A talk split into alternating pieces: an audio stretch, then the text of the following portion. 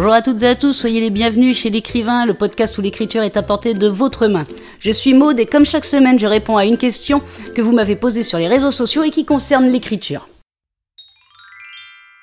Cette semaine, je réponds à la question de Magali qui sur Facebook me demande qu'est-ce que l'arc narratif exactement? Alors Magali, l'arc narratif, c'est, on va dire, un petit schéma mais qui ne sert vraiment qu'à l'auteur afin de pouvoir évaluer comment ton intrigue évolue au fil de ton livre.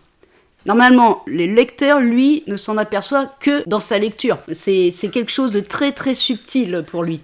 Mais pour toi, tu peux te faire un, petit schéma, histoire de, voir comment tu peux faire évoluer ton intrigue tout le long de ton livre.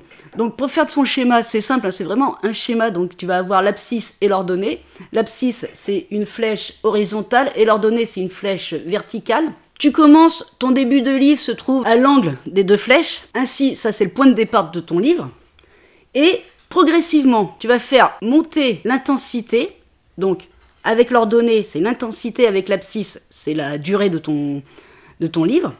Donc progressivement, tu fais monter l'intensité pour arriver au, point culminant de la courbe de ton schéma narratif qui sera en gros, euh, je vais un petit peu euh, grossir le trait, mais ça sera l'apothéose de ton histoire. Donc, durant la montée de ta courbe, tu vas pouvoir mettre quelques actions, quelques événements qui vont ponctuer tout le cours de ton histoire, tout en montant dans cette intensité pour arriver au point le plus haut qui sera euh, je sais pas moi, on va prendre l'exemple euh, de, personnages qui vont devoir affronter plusieurs armées à la fin.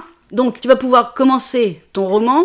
En montant en intensité, tu vas faire quelques duels, quelques batailles, tu toujours un peu plus grand, un peu plus fort, pour arriver dans ton final à la grande guerre euh, finale qui va opposer les deux armées protagonistes de ton histoire.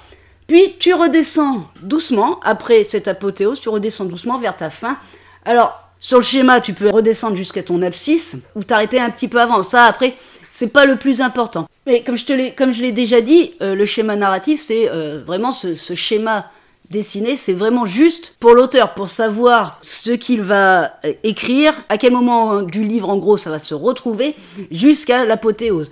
Ensuite, le lecteur, lui, il ne va voir le schéma narratif que dans sa lecture, c'est-à-dire qu'en en voyant les péripéties s'accumuler, en voyant l'intensité peut-être, pour reprendre l'exemple des combats augmenter, lui, il ne le verra que comme ça, mais il va pas se dire, ah ça c'est le schéma narratif, hein. c'est vraiment quelque chose de très subtil, c'est quelque chose qu'il faut faire passer sans que le lecteur s'en aperçoive vraiment, il faut qu'il soit pris dans sa lecture. Donc voilà ce qu'est le schéma narratif, Magali. Voilà pour la réponse de la question de cette semaine. Si vous avez envie d'apprendre l'écriture ou de développer un peu votre style, je vous offre une formation, tout ça gratuitement. Vous trouverez le lien en description de ce podcast. Si vous avez envie de me poser une question sur l'écriture, n'hésitez pas à me contacter sur les réseaux sociaux. Sinon, je vous retrouve la semaine prochaine pour la réponse à une nouvelle question. En attendant, bonne écriture à toutes et à tous et prenez soin de vous.